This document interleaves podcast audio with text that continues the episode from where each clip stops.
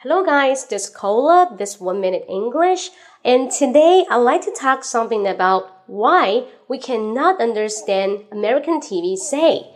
So the words in American TV and the sentences may not so complicated, but still we cannot pick it up because it's totally different from our understanding.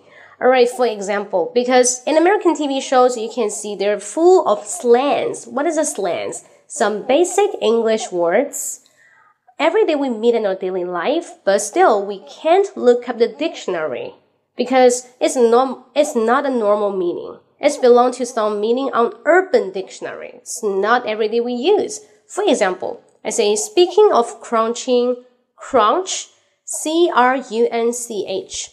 Crunch means when you chewing something.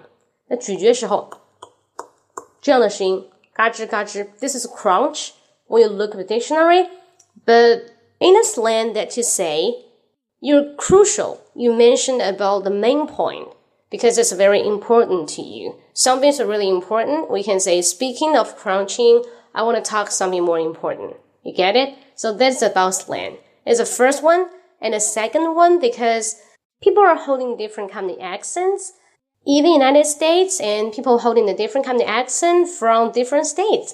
Like people in Mississippi cannot understand people in Nevada, New York, Los Angeles. They are holding the different dialect of accent.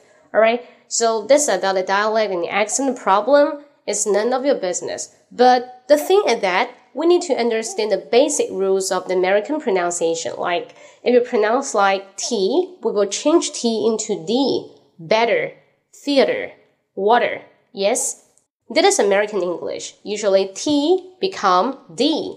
But in British English, it pronounced like water, theater, better. Got it? Sounds more noble. So that is the basic rules of the American accent. Alright, so number three is about profession. Because while you're watching the American TVs, it's about different kind of plot and topic that is beyond your life. You cannot judging it through that way.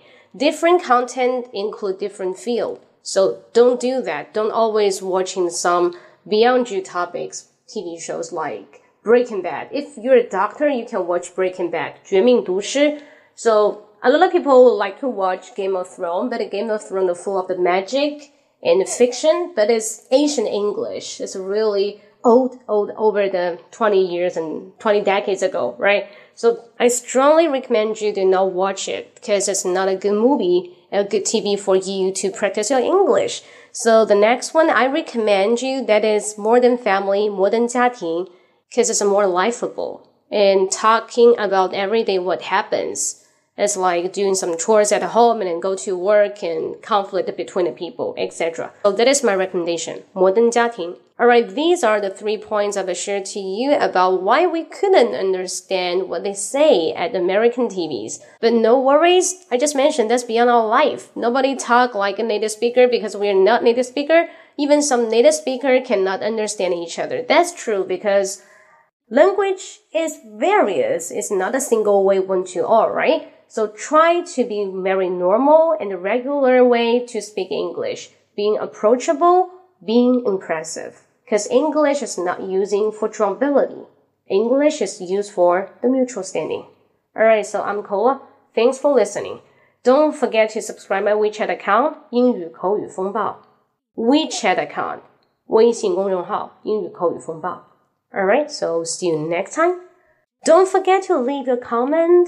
不要忘记评论。拜拜。